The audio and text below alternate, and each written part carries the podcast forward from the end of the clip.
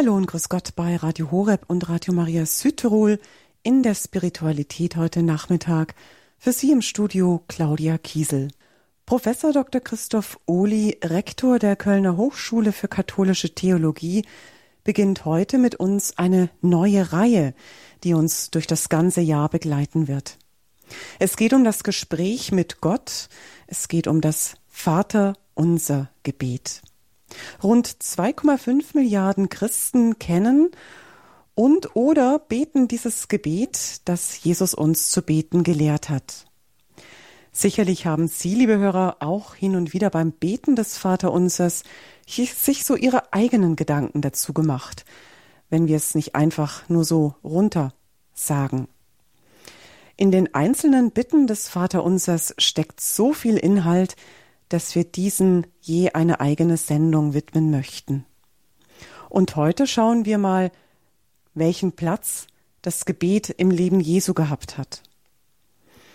Herr Professor Uli, jetzt schon ein Dankeschön für Ihre Bereitschaft, uns diese Reihe zu schenken, auch im Hinblick auf das von Papst Franziskus ausgerufene Jahr des Gebets, das große, das dem Jubiläumsjahr 2025 zur Vorbereitung dienen soll, eine wie ich finde, ich ganz großartige Möglichkeit für uns, diese und die folgenden Sendungen. Herzlich willkommen und grüß Gott, Professor Uli. Grüß Gott, Frau Kiesel. Dann freuen wir uns auch gleich, wenn Sie diese Sendung, diese Reihe mit uns starten. Ja, liebe Hörerinnen und Hörer, hm, vor einigen Wochen verstarb Franz Beckenbauer, der sogenannte Fußballkaiser, wie wir ihn ja seit vielen Jahren und Jahrzehnten nennen oder genannt haben, und der über viele Jahrzehnte hinweg als Spieler, Trainer, Präsident, Verantwortlicher, als Experte im Fernsehen und in den Medien überhaupt und in vielen anderen Aufgaben mit dem Fußball in Verbindung stand. Viele Erinnerungen wurden in den Tagen seines Todes und seiner Beisetzung und in den vielen Würdigungen wach. Auch sein Stehen im Glauben.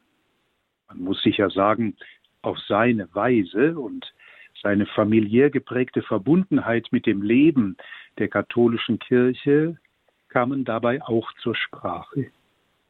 Die Begegnung mit Papst Benedikt XVI. im Jahr 2006 habe ihn so Beckenbauer einmal wörtlich in einem Interview sehr geprägt. Und so bekannte er in einem Gespräch einmal wörtlich, ich bete jeden Tag das Vaterunser.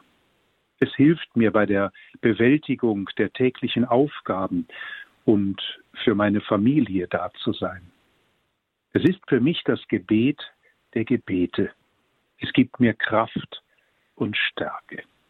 Das ist natürlich nur ein Zeugnis von unzähligen, liebe Hörerinnen und Hörer, aus dem die Bedeutung des Vaterunser Gebetes, das Jesus die Menschen zu beten gelehrt hat, vernehmbar wird. Doch die Aussage, dass es das Gebet der Gebete sei, wie es hier Franz Beckenbauer formuliert, vereint wohl viele solcher Zeugnisse, die wir an dieser Stelle heranziehen könnten. Das Vaterunser Gebet als Gebet der Gebete. Unter dem Titel Im Gespräch mit Gott, das Vaterunser Gebet, möchte ich mich deshalb in diesem Jahr in einer Sendereihe noch einmal eingehend diesem Gebet widmen und dabei auch auf die reichhaltigen Auslegungstraditionen von den Kirchenvätern bis zu den zeitgenössischen Theologen und Heiligen zurückgreifen. Auf diese Weise kann das einzelne Gebetswort dieses Gebetes der Gebete doch auch für das eigene geistliche Leben vielleicht wieder neu erschlossen werden. Dabei wollen wir heute zunächst auf das Phänomen Gebet oder Beten überhaupt schauen, um uns einige Grundlagen dazu zu verdeutlichen, um dann in den nachfolgenden Sendungen uns diesem Gebet der Gebete ausführlich und eingehend zuzuwenden. Ausgehen wollen wir dabei vor allen Dingen von dem, was für Jesus Christus, dem Sohn Gottes, dem Sohn des himmlischen Vaters, Gebet bedeutet. Denn wir hören ja davon immer wieder in den Evangelien, dass Jesus sich zum Gebet zurückzieht oder dass er aus dem Gebet, aus dem Sprechen mit dem Vater im Himmel zu den Aposteln, zu den Jüngern zurückkehrt und auch etwas oft Entscheidendes dann tut. Wir hören zum Beispiel beim Evangelisten Lukas, wo es heißt, Jesus betete einmal an einem Ort. Und als er das Gebet beendet hatte, sagte einer seiner Jünger zu ihm, Herr, lehre uns beten. Das Sehen und Erfahren des Betens Jesu ruft offensichtlich in den Jüngern diesen Wunsch wach. Herr, lehre uns beten. Es ist ein sehnsuchtsvoller Wunsch. Offensichtlich beeindruckt sie das Sehen, das Vernehmen des Betens Jesu so sehr, dass sie ihm auch gerade darin nachfolgen möchten. Herr, lehre uns beten. Wir vermögen das nicht. Aber so wie wir sehen, wie wir hören, vermagst du das in einer besonderen, unvergleichbaren Weise. Und so ist es, wie es Papst Benedikt XVI. einmal formuliert, bedeutsam, wenn Lukas das Vaterunser in den Zusammenhang von Jesu eigenem Gebeten stellt. Er beteiligt uns damit an seinem eigenen Beten. Er führt uns hinein in den inneren Dialog der dreifaltigen Liebe, zieht sozusagen unsere menschliche Nöte hinauf ans Herz Gottes. Das bedeutet aber auch, so fährt Benedikt XVI. fort, dass die Worte des Vater Unser Wegweisungen ins innere Beten sind, Grundorientierungen unseres Seins darstellen, ja uns nach dem Bild des Sohnes gestalten wollen. Die Bedeutung des Vaterunser reicht über die Mitteilung von Gebetsworten hinaus. Es will unser Sein formen, uns in die Gesinnung Jesu einüben. So Papst Benedikt XVI. Ja, liebe Hörerinnen und Hörer, um das mit dem Blick auf das Vaterunser in den nächsten Sendungen Schritt für Schritt hoffentlich gut durchdringen zu können, wollen wir heute zunächst bei diesem Gedanken bleiben. Was ist das Gebet? Was kennzeichnet das Gebet? Und welche Stellung hat es im Leben Jesu selbst? So, dass auch wir mit den Jüngern und den Aposteln sprechen könnten, Herr, lehre du uns beten. Stimmen wir uns zunächst auf unser Nachdenken ein, indem wir die Gaben des Heiligen Geistes erbitten, denn, das wissen wir, Gebet und Beten, das Nachsinnen darüber und das Ausüben konkret geschieht immer in der Kraft des Heiligen Geistes. Ohne ihn vermögen wir dies nicht. Und daher bitten wir, komm, Heiliger Geist, komm, du Vater der Armen, komm, du Geber aller Gaben, komm in unsere Herzen und entzünde sie mit dem Feuer deiner Wahrheit und Liebe.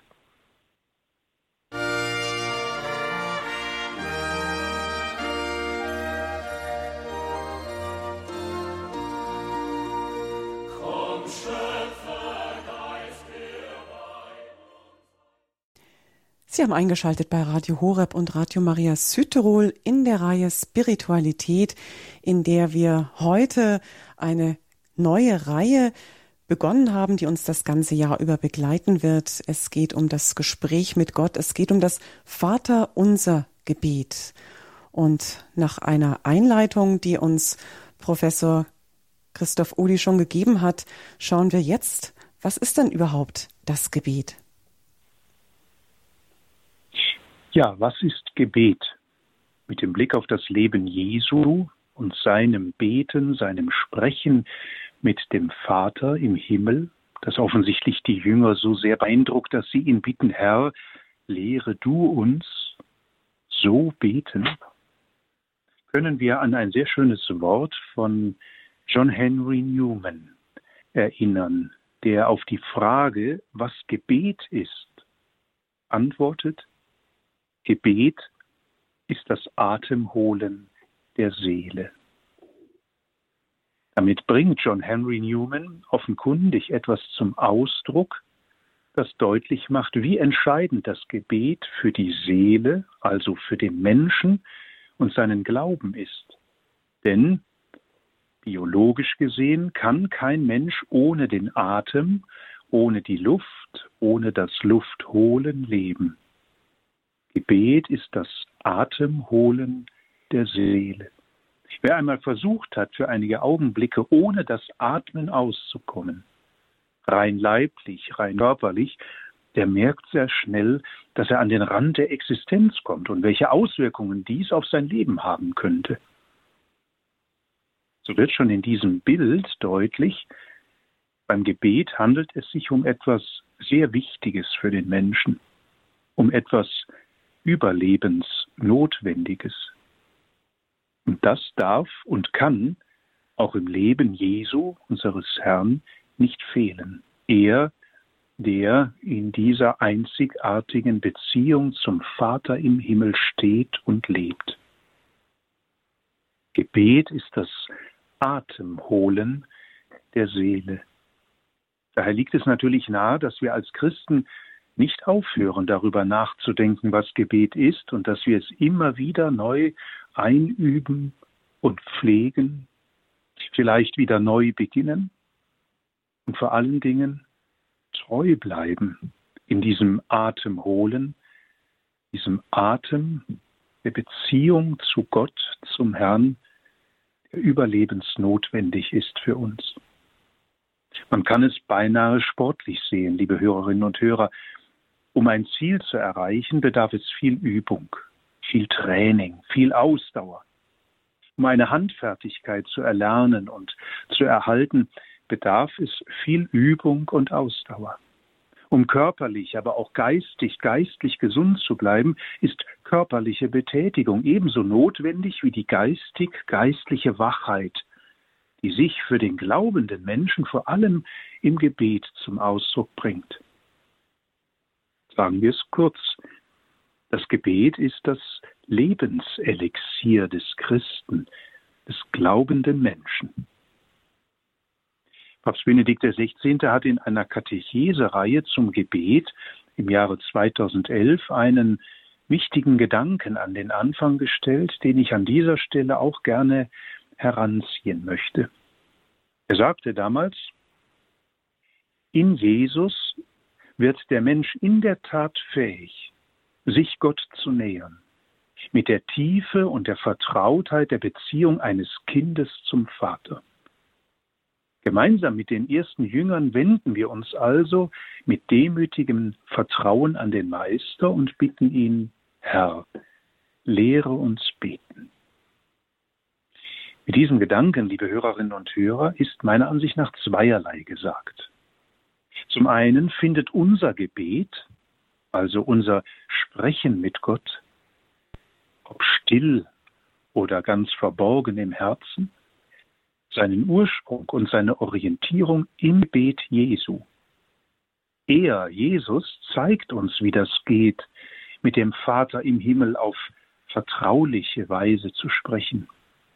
Kor ad Kor, von Herz zu Herz.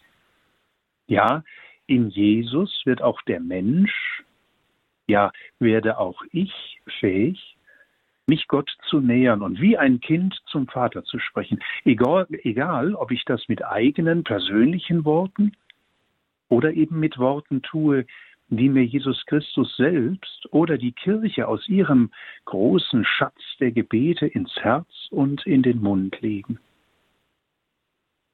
Zum anderen, und das sei ein zweiter Gedanke, wird damit aber auch deutlich, dass wir Jesus immer wieder bitten dürfen, wie es die Apostel auch getan haben. Wenn du der Sohn Gottes bist, dann lehre uns beten. Oder sagen wir es einfach konkreter, auch auf uns selbst jeweils bezogen. Wenn ich dich als den Sohn Gottes bezeuge und bekenne, ja, dann lehre, dann hilf mir bitte, recht zu beten dann lass mein Gebet Ausdruck meines Glaubens sein, der davon überzeugt ist, Gott ist da. Gott ist der Ursprung und das Ziel meines Lebens.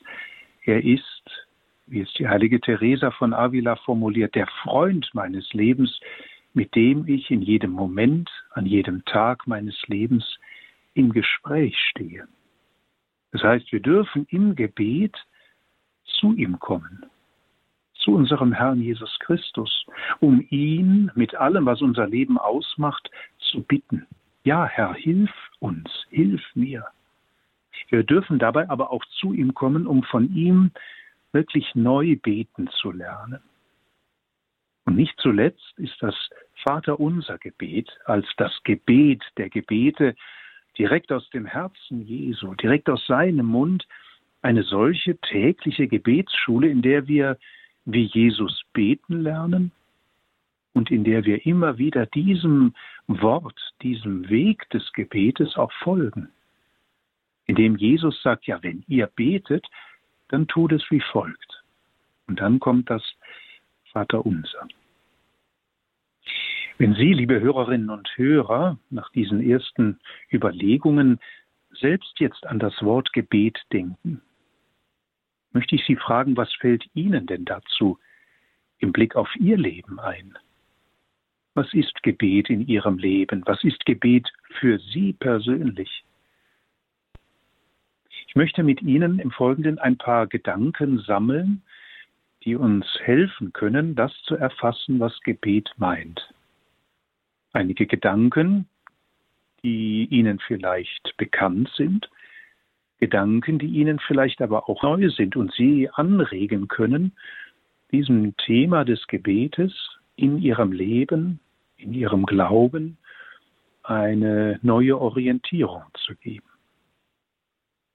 Beginnen wir mit einem ersten Gedanken. Was ist das Gebet? Nun, eine Antwort auf die Frage, was ist das Gebet, liegt sicherlich zunächst darin, auf bekannte Gebete zu verweisen, die man seit seinen Kindestagen ankennt. Gebete, die man in der Familie gelernt hat, Gebete, die insbesondere durch die Liturgie der Kirche auf uns zukommen, Gebete, die daher denselben Wortlaut besitzen und folglich in unsere Erinnerung und in unser Herz hineinwandern.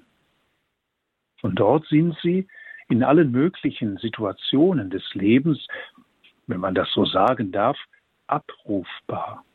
Sie stehen uns so sehr im Herzen, dass wir sie fast im Schlaf sprechen könnten. So sehr macht dieses Gebet, macht ein Gebetstext unser Denken, unser Leben, unser Handeln aus. Ohne großes Überlegen stehen sie einem schnell vor Augen und liegen ihre Worte auf der Zunge. Dass wir einen solchen Schatz von Gebeten besitzen, halte ich persönlich für ganz wichtig. Denn solche Gebete, die uns in das Herz eingegangen sind, sollen und wollen uns in unserem Glauben durchtragen. Und sie sollen und wollen auch dann noch gesprochen werden können, wenn uns vielleicht die Kraft zu persönlichen Worten des Gebetes fehlt oder gar im Alter oder in einer Krankheit vieles zwar in Vergessenheit gerät, aber gerade solche Gebete unvergessen gesprochen werden können. Das fasziniert mich immer wieder, liebe Hörerinnen und Hörer, wenn ein Mensch von seiner gedanklichen Leistungskraft vielleicht abgenommen hat, sich vieles nicht mehr so wie früher gut merken kann, aber gerade solche Gebete, die ins Herz übergegangen sind, einwandfrei aufsagen oder eben sprechen kann. Hier kommt dann sozusagen die lebenslange Schule des Gebetes zu ihrer größten Frucht, die eben den Menschen auch durch solche Zeiten der Einschränkung, des Kleinerwerdens, der Erkrankung, des Alters hindurch trägt. Ich glaube, das ist ein wichtiger Gedanke auf diese Frage, was ist das Gebet, zu antworten. Gebet ist zunächst einmal ein Schatz in unserem Herzen, in unserem Leben, aus dem heraus wir leben. Gebete, die sich so ins Herz geschrieben haben, dass sie uns nicht verloren gehen können, dass wir immer wieder auf sie zurückgreifen können, dass wir sie, wie ich eben sagte, abrufen können, auch und gerade dann, wenn einem die Kraft zum Beten fehlt, wenn man persönlich kein Gebet formulieren kann, weil man vielleicht auch im Glauben sprachlos geworden ist, dann auf diese Gebete zurückzugreifen. Also dieser erste Gedanke, was ist Gebet? Ein großer Schatz in unserem Leben. Hinzu tritt dann natürlich ein zweiter Gedanke, den ich schon ein wenig angesprochen habe bei dieser ersten Überlegung, dass Gebet natürlich auch solche Gebete bezeichnet, die wir freie Gebete, persönliche Gebete nennen können. Da bespreche ich mit Gott, was ich wirklich auf dem Herzen habe. Ebenso, ich hatte es eben schon einmal angedeutet, wie es Teresa von Avila einmal formuliert, wenn sie sagt, beten ist sprechen wie mit einem guten Freund. Sicher, der, der dagegen oft gewandte und genannte Einwand ist nicht ganz ohne Bedeutung. Wenn gesagt wird, dass diese Gespräche im Vergleich mit einem zwischenmenschlichen Gespräch unter Freunden oft einseitig ausgeprägt zu sein scheinen. Man spricht in solchen persönlichen Gebeten im Prinzip in eine Richtung, aber man hört eine Antwort nicht so wie bei einem Freund, bei einer Freundin, die ich sehe, die mir gegenübersteht, die eine Antwort gibt auf mein Reden. Und wenn da ein anderer zuhören würde, der nicht wüsste, worum es geht, müsste vielleicht den Eindruck bekommen, dass es sich hier um ein Selbstgespräch handelt. Aber man kann das persönliche Gebet, also das ganz persönliche, individuelle Sprechen mit dem Herrn vielleicht mit einem Gespräch zwischen zwei Menschen vergleichen, die sich sehr gut kennen und verstehen. Denn Gebet, das Beten ist so etwas wie das Reden miteinander und der Ausdruck einer Beziehung, die man zueinander hat. Und es gibt keine funktionierende Beziehung, in der man sich anschweigt. Gespräch unter Verliebten ist ebenso selbstverständlich wie das unter Freunden. Denn wo das Schweigen herrscht, da kann die Beziehung sterben oder sogar schon gestorben sein. Es kommt auch in gut funktionierenden Beziehungen häufig vor, dass einer lange redet und der andere ebenso lange liebevoll und geduldig zuhört. Ja, so hört Gott gerne und geduldig uns, mir zu, wenn wir im Gebet unser Herz vor ihm ausschütten. Er ist auch ein geduldiger Zuhörer, wenn ich meine Pläne und Überlegungen, meine Fragen und Erlebnisse vor ihm ausspreche, mich sozusagen mit ihm berede. Ja, und ich darf im persönlichen Gebet wirklich alles erzählen und dabei wissen, dass der Herr es hört dass er um all das weiß und wirklich wie ein guter Freund alles in sich und sein Herz aufnimmt und auch den Weg findet, mir darauf zu antworten. Nicht wie zwischen zwei konkreten physischen Personen, aber auf dem Weg, sozusagen im Kanal der Gnade, auf dem Weg der Gnade, durch mein Gewissen, durch mein Herz, durch mein inneres Hören, auf das, was er formuliert. Das ist natürlich eine Seite des Gebetes, liebe Hörerinnen und Hörer, die viel Ausdauer, Geduld, Glauben, auch Einübung benötigt, um nicht irgendwie ins Leere zu sprechen. Beten ist, wie gesagt, kein Selbstgespräch. Es ist immer Dialog, manchmal mehr Monolog, aber stets wissend, dass der Herr hört. Und auch das, dieser zweite Gedanke des persönlichen Gebetes, sehen wir im Leben Jesu. Er, der das formuliert in der Stille in seinem Gespräch mit dem Vater im Himmel.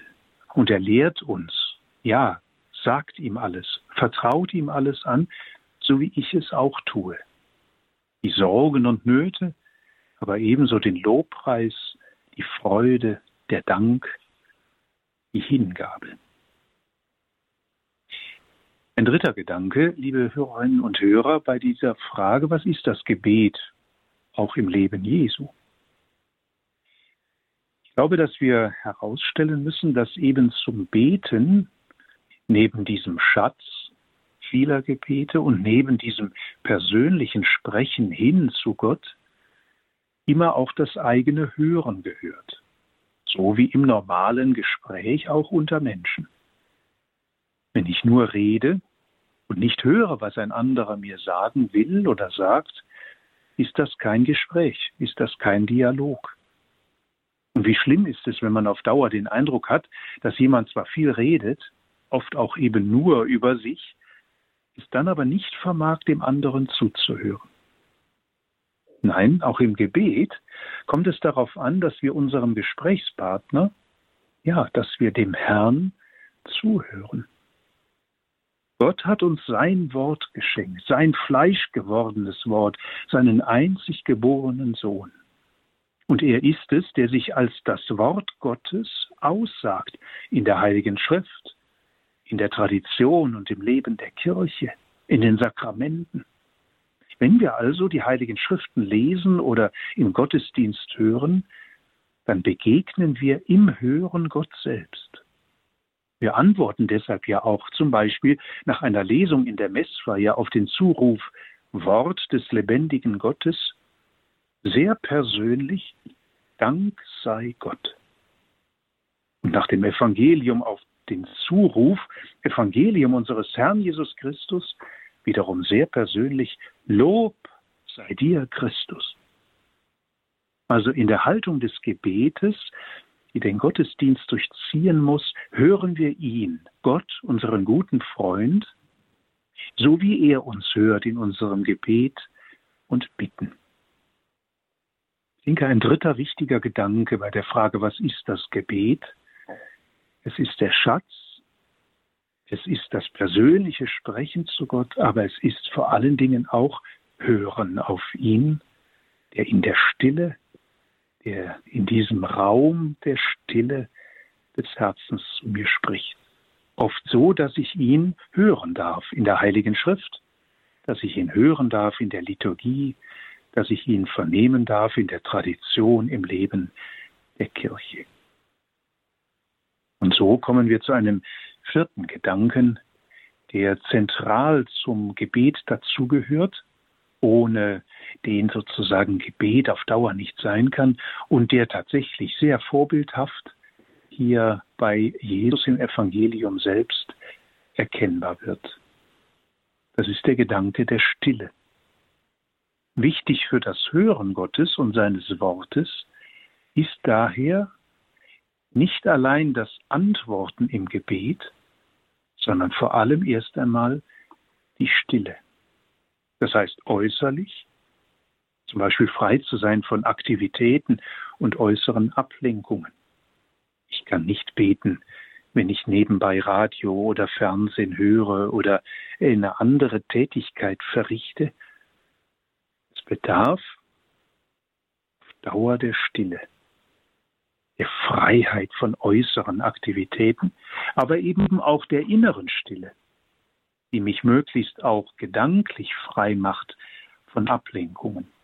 Und dies vor Gott stille sein, vor Gott still werden, gehört wesensgemäß zum Gebet dazu.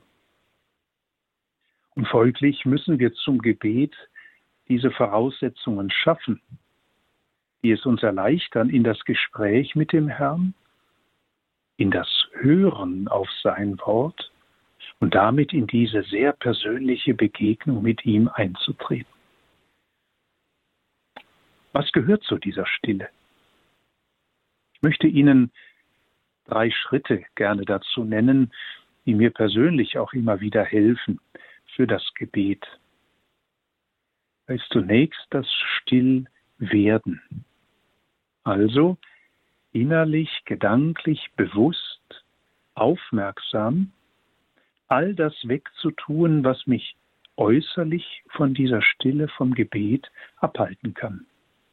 Mir also auch äußerlich einen besonderen Platz suchen, mir äußerlich die Freiheit von äußeren Eindrucken ermöglichen, still werden, bewusst werden, aufmerksam werden für diese Zeit des Gebetes. Natürlich, das müssen wir auch sagen, kann ich beten, einmal in der Straßenbahn, im Zug, im Bus, im Auto, an anderen Orten, an denen es vielleicht auch laut ist. Ich kann innerlich beten durch ein Stoßgebet bei der Arbeit, in der Familie und so weiter. Aber die Grundhaltung für eine Zeit des Gebetes, die ich bewusst dem Herrn schenken möchte, in der ich hören will, in der ich mit ihm sprechen will, kommt ohne diese äußere Stille nicht aus. Und dann kommt ein zweiter Gedanke hinzu des Stillwerdens im innerlichen Sinne. Ich richte meine inneren Sinne auf den Herrn aus, indem ich vor allen Dingen meine Augen schließe, indem ich mich auf ihn, der in mir, wie es Teresa von Avila sagt, Wohnung genommen hat, die Inhabitatio Dei, die Einwohnung Gottes durch die Taufe in meine Seele, um ihm dort zu begegnen. Das vermag ich nur in dieser inneren Haltung der Stille, die mich von nichts anderem mehr auch ablenkt. Beidem verbunden äußerliche Stille, innerliche Stille, die Bereitschaft zur Ablegung all dessen, was mich hindert, das zu tun. Mir sagen oft Menschen, und das ist sicherlich meine persönliche Erfahrung, aber auch Ihre Erfahrung, liebe Hörerinnen und Hörer, wie oft man dann beim Gebet, wie man so schön sagt, unandächtig ist. Wie viele Gedanken einem plötzlich durch den Kopf schießen oder wie erfüllt im Herzen man schon in das Gebet geht, indem man so vieles denkt, was den Tag ausgemacht hat oder was gerade die konkrete Situation ausmacht, in der man steht. Mir persönlich hilft es im Sinne dieser inneren und äußeren Stille, all diese Gedanken dem Herrn erst einmal zu übergeben, ihm das zu sagen. Das sind die Dinge, die mich bewegen, das sind die Dinge, die mich erfüllen momentan. Aber ich will unser Zusammensein nicht nur dafür nutzen, dir etwas zu sagen, dich um etwas zu bitten, und deutlich zu machen, was mir dort alles auf dem Herzen liegt. Nein, ich möchte diese Zeit auch als eine Zeit unserer vertrauten Zweisamkeit verbringen, indem ich auf dich höre, indem ich sozusagen zwecklos bei dir bin. Nicht etwas damit direkt wieder verbinde, sondern es als ein Ausdruck unserer Freundschaft und wir dürfen sicher sagen, unserer Liebe zueinander verbringen. Und so kommt noch einmal ein fünfter Gedanke hinzu, den ich gerade schon andeutete, der mir auch wichtig ist, dass wir ihn im Nachdenken über dieses Gebet und was Gebet ist, auch mit dem Blick auf das Leben Jesu noch einmal herausstellen. Sicherlich kann ich und sollte ich auch im Alltag beten, also noch einmal in der Straßenbahn, im Auto, in der Arbeitspause, also in den alltäglichen Situationen. Und hierzu verhelfen uns ja oft genug die sogenannten Stoßgebete, die ausgesprochen mit Worten oder im Inneren vor dem gegenwärtigen Herrn, der das konkrete Tun meines Tages begleitet, zur Bitte wird. Stoßgebete, liebe Hörerinnen und Hörer, sind ein besonderer Ausdruck des Glaubens, dass Gott jeden Weg im Leben mitgeht und dass er uns, dass er mir nahe ist. Doch vernehmlich gehört zum Gebet eben diese innere und äußere Stille als eine Atmosphäre, als ein Kanal der Gnade, wie es der spanische Jesuit Pater Tomás Morales formuliert, in der und durch den hindurch Gottes Liebe und Wegweisung zu mir gelingen kann.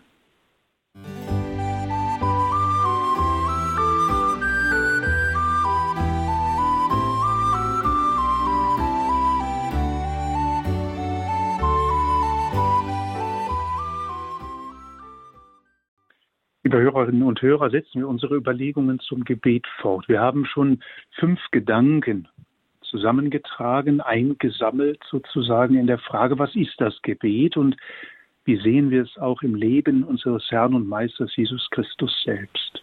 Das Gebet als dieser Schatz von Gebeten, das Gebet als persönliches Sprechen mit dem Herrn wie mit einem guten Freund, das Gebet aber auch als ein bewusstes Hören in der Stille auf ihn, äh, das Gebet in der Haltung der Stille, äußerlich und innerlich, auch in der Bereitschaft, wirklich alles frei zu machen, um ihm, dem Herrn, zu begegnen.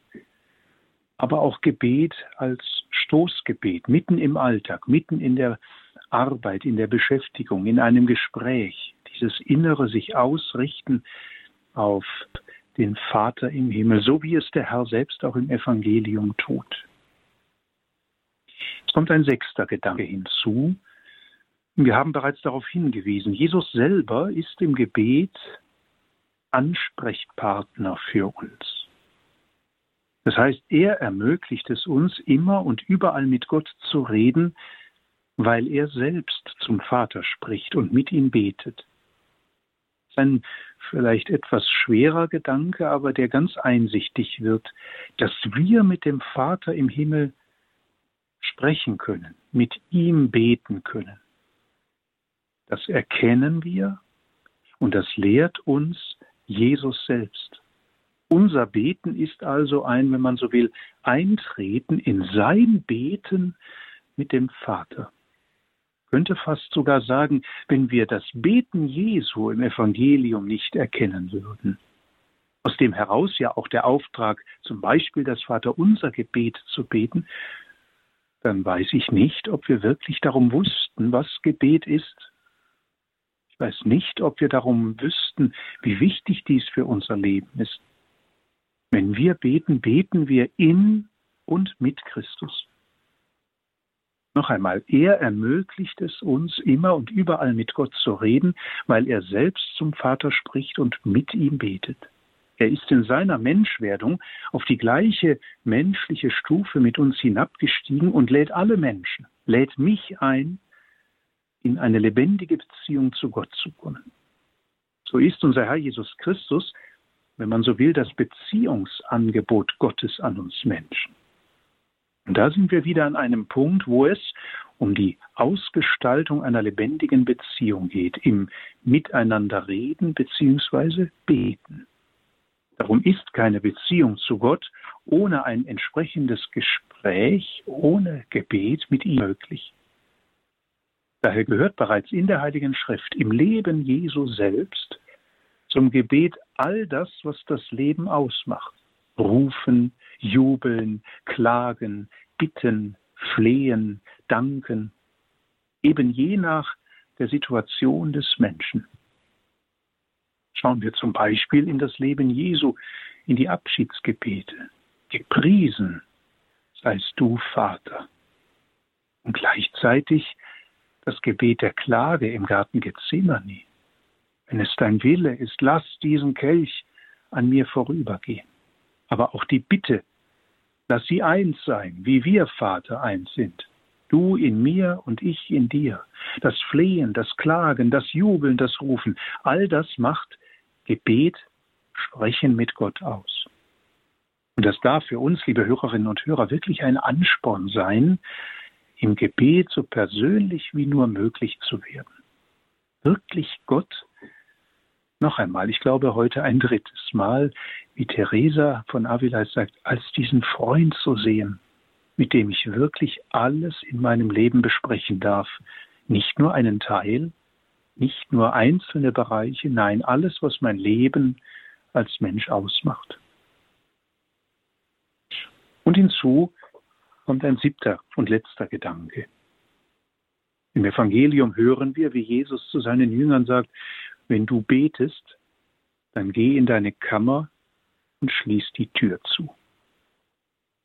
Nun haben wir ja schon gesagt, hilfreich für das Beten ist die äußere und die innere Stille. Sind bestimmte Orte und Zeiten, die uns eben auch diese nötige Ruhe und Stille geben und uns die Gegenwart Gottes dann erfahren lassen. Still werden eine Kerze anzünden, sich von Sieg, Bildern oder der Heiligen Schrift inspirieren lassen, können dann dazu beitragen. Und obwohl das Gebet nicht an fixe Zeiten gebunden ist und ganz spontan auch aus einer Situation heraus geschehen kann, legen sich doch gerade auch für eine Struktur, für eine Ordnung des Gebetes als Ausdruck meiner Liebe zum Herrn besondere Zeiten nahe. Dazu gehören der Morgen, der Mittag und der Abend. Am Morgen nehmen wir den Tag als Gabe und Aufgabe aus der Hand Gottes entgegen. Wir loben Gott, wir preisen ihn, wir danken ihn für diesen neuen Tag und vieles andere mehr. Bitten auch in den vielen Anliegen, man könnte fast sagen, unseres Terminkalenders, der Gespräche, der Aufgaben, der Verpflichtungen, der Begegnungen, auch der schweren wie leichten Dinge, die dieser Tag mit sich bringen wird. Und am Abend legen wir diesen Tag mit all dem, was ihn ausgemacht hat, vertrauensvoll in Gottes Hand zurück. Oder im Tischgebet danken wir Gott als dem Geber aller Gaben. An vielen Orten erinnern Kirchenglocken an diese Gebetszeiten. Und in der Familie gehört das Beten zu den Ritualen, die nicht zuletzt Kindern Sicherheit geben bei der Bewältigung des Lebens. Die Festzeiten des Jahres oder Anlässe aus dem Familienleben können zum Beten motivieren. Also diese Anlässe aufnehmen und dem eigenen Beten tatsächlich eine Struktur geben. Liebe Hörerinnen und Hörer, sammeln wir also an dieser Stelle all diese Gedanken noch einmal ein und tun wir dies mit einem Wort zum Gebet, das ich bei Papst Benedikt gefunden habe. Er sagt dort, die Beständigkeit, mit der wir Gott Zeit schenken, ist ein grundlegendes Element für das geistliche Wachstum. Der Herr selbst wird uns Geschmack an seinen Geheimnissen, seinen Worten, seiner Gegenwart und seinem Wirken schenken, um zu spüren, wie schön es ist, wenn Gott mit uns spricht. Er wird uns tiefer verstehen lassen, was er von uns will. Letztendlich ist genau das der Zweck des betrachtenden Gebetes, dass wir uns immer mehr Gottes Hand anvertrauen, mit Vertrauen und Liebe in der Gewissheit, dass wir am Ende nur dann wirklich glücklich sind, wenn wir seinen Willen tun. Und das, liebe Hörerinnen und Hörer, sehen wir im Leben Jesu. Kommen wir für heute zum Schluss unserer Überlegungen. Es ging darum, in einem ersten Angang einige wenige Grundgedanken zum Gebet zusammenzutragen, sie einzusammeln, um uns so eine gute Grundlage für unsere Ausführungen zum Vater unser Gebet in den kommenden Sendungen zu schaffen. Und wir haben dies getan, wir haben es versucht, immer im Blick auch auf das Leben Jesu, im Blick auf das Gebet Jesu selbst. Und so wollen wir unsere Überlegungen mit einem Gebet beschließen, das unseren inneren Blick auf die Gottesmutter richtet, die teilhat an diesem Beten Jesu, die im Gebet mit Gott steht. Ein Gebet, das uns Papst Benedikt am Ende seiner ersten Enzyklika Deus Caritas est geschenkt hat und das auch so zu einem schönen Eröffnungsgebet, auch um das Gebet für Schutz und Segen für den Geist des Herrn für diese Sendereihe werden kann. Heilige Maria, Mutter Gottes, du hast der Welt das wahre Licht geschenkt, Jesus, deinen Sohn, Gottes Sohn. Du hast dich ganz dem Ruf Gottes überantwortet und bist so zum Quell der Güte geworden, die aus ihm strömt. Zeige uns Jesus, Führe uns zu ihm. Lehre uns ihn kennen und ihn lieben, damit auch wir selbst wahrhaft Liebende und Quelle lebendigen Wassers werden können inmitten einer dürstenden Welt.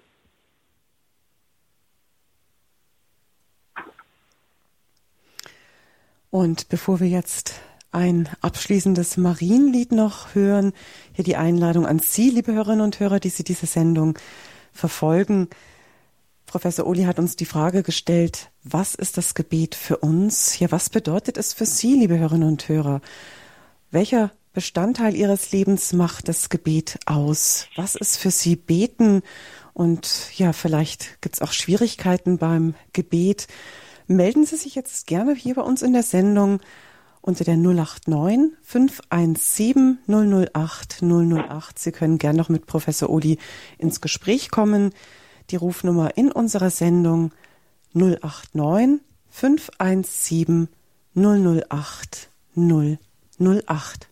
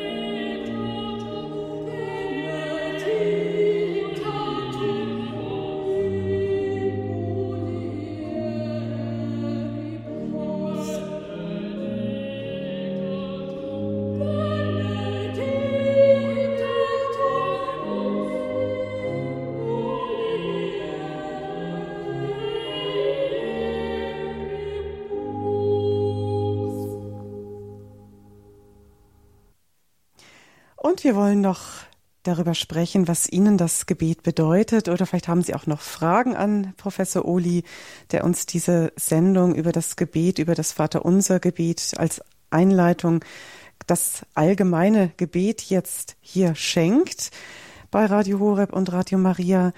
Und wir haben erste Hörer in der Leitung. Wir beginnen mit Frau Pohlkötter aus Münster. Grüß Gott.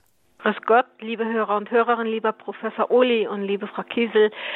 Danke, dass ich kurz anrufen darf. Ich fand die letzten 20 Minuten wunderbar, die ich gehört habe. Davor hatte ich einen langen Spaziergang gemacht. Das war auch wichtig.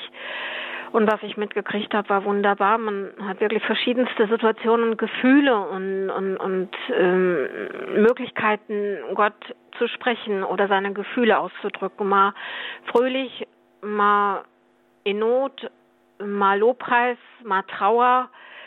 Und das wechselt natürlich auch immer, je nach Verfassung. Wir dürfen Gott immer ansprechen und das finde ich so wunderbar und das ist im Vater unser, finde ich so schön alles zusammengefasst. Und das Stillwerden ist so wichtig, dass der Kopf leer wird von den ganzen Dingen, die einen bewegt haben. Wenn der Kopf frei ist, dass das Herz frei wird, damit Gott zu einem sprechen kann, zum Herzen. Und dieses Ruhigwerden, das ist nicht immer so einfach. Das Berieseln lassen mit Radio ist natürlich einfach, ähm, sich ablenken, aber das Stillwerden und Ruhigwerden und ganz auf Gottes Stimme hören, das ist nicht immer so einfach. Und das will eingeübt werden. Und da bin ich auch bei. ja, Frau Pohlköttert, Sie haben Zeugnis gegeben, so ein bisschen, wie es Ihnen dabei geht. Ja. Ähm, danke Ihnen. Ich glaube, das kennt so jeder ein Stück weit aus seinem Leben. Professor Uli, wollen Sie dazu noch was sagen? Ja, ich kann das nur, nur unterstützen. Im Prinzip ist es ja auch das, was ich versucht habe auszudrücken, diese, dieses, dieser Reichtum in der Art des Betens und was da alles zugehört und was das alles ausmacht.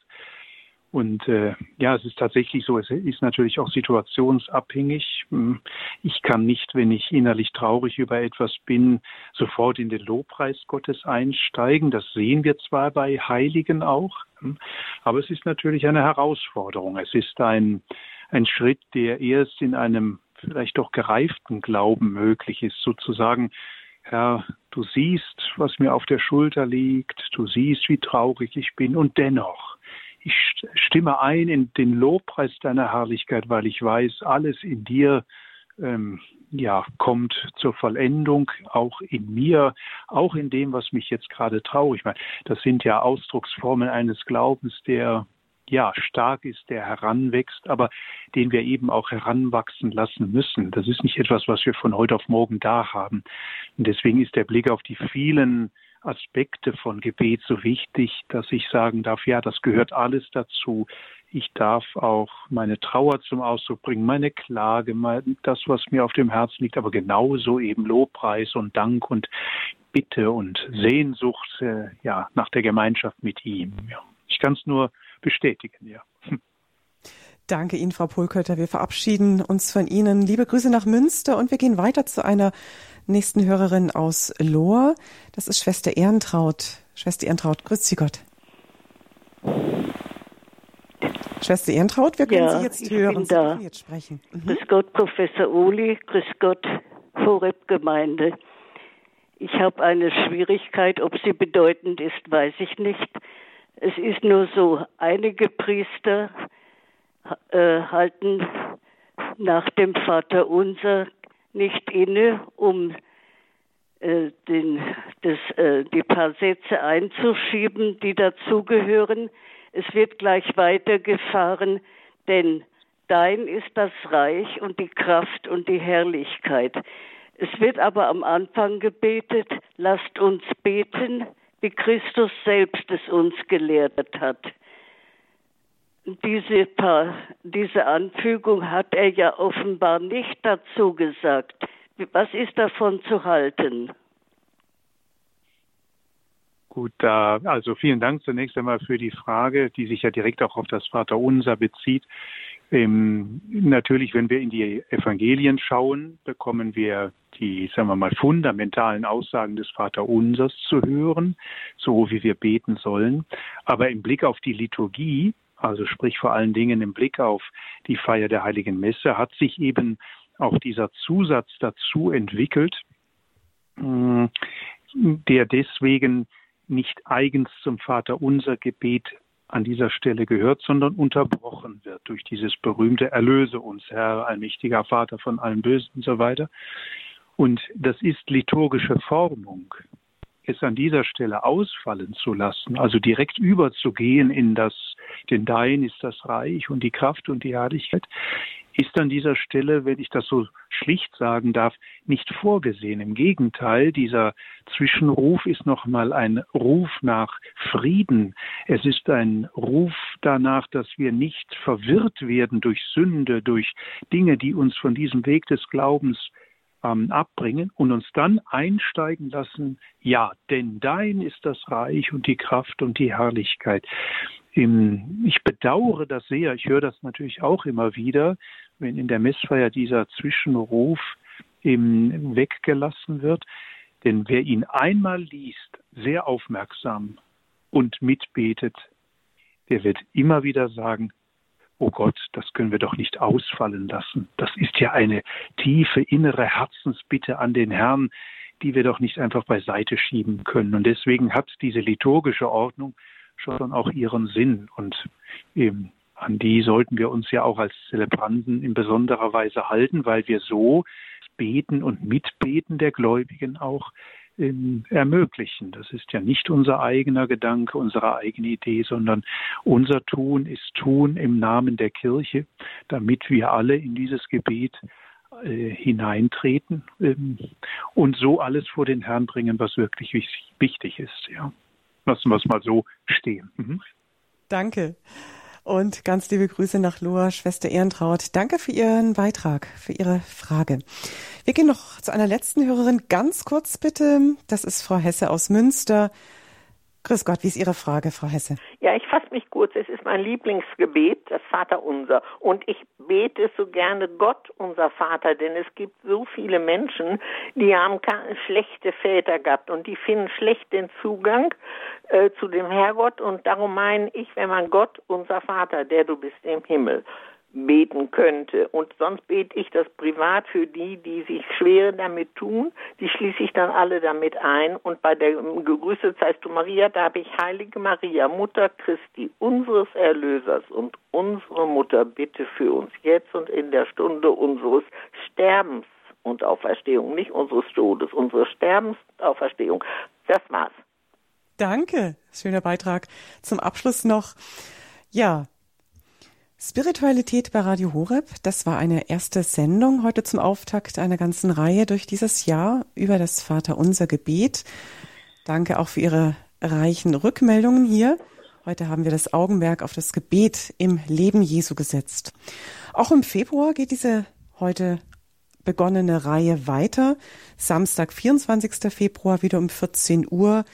Dann befassen wir uns mit den ersten Worten des Vaterunsers, das jetzt auch gerade unsere letzte Hörerin, Frau Hesse, gerade noch mal ins Wort gefasst hat. Vater unser im Himmel. Und dann dürfen wir Sie wieder begrüßen, Professor Uli. Sie haben uns auch heute diese erste Sendung zum Einstieg geschenkt und so soll auch das Gebet am Ende dieser Sendung stehen. Sammeln wir auch an dieser Stelle wieder all unsere Anliegen ein, die vor allen Dingen unausgesprochen auch in unseren Herzen stehen und bitten da um den Segen des Herrn. Auf die Fürsprache der Jungfrau und Gottesmutter Maria, des heiligen Josef, des heiligen Johannes Paul II. sowie aller Heiligen und Seligen des Himmels. Segne und geleite euch der allmächtige und barmherzige Gott, der Vater und der Sohn und der Heilige Geist. Amen. Herzlichen Dank nochmal Ihnen, Professor Oli. Herzliche Grüße gehen an Sie nach Köln. Ich verabschiede mich und wünsche allen noch einen gesegneten Nachmittag und auf Wiederhören. Bis bald, Ihre Claudia Kiesel.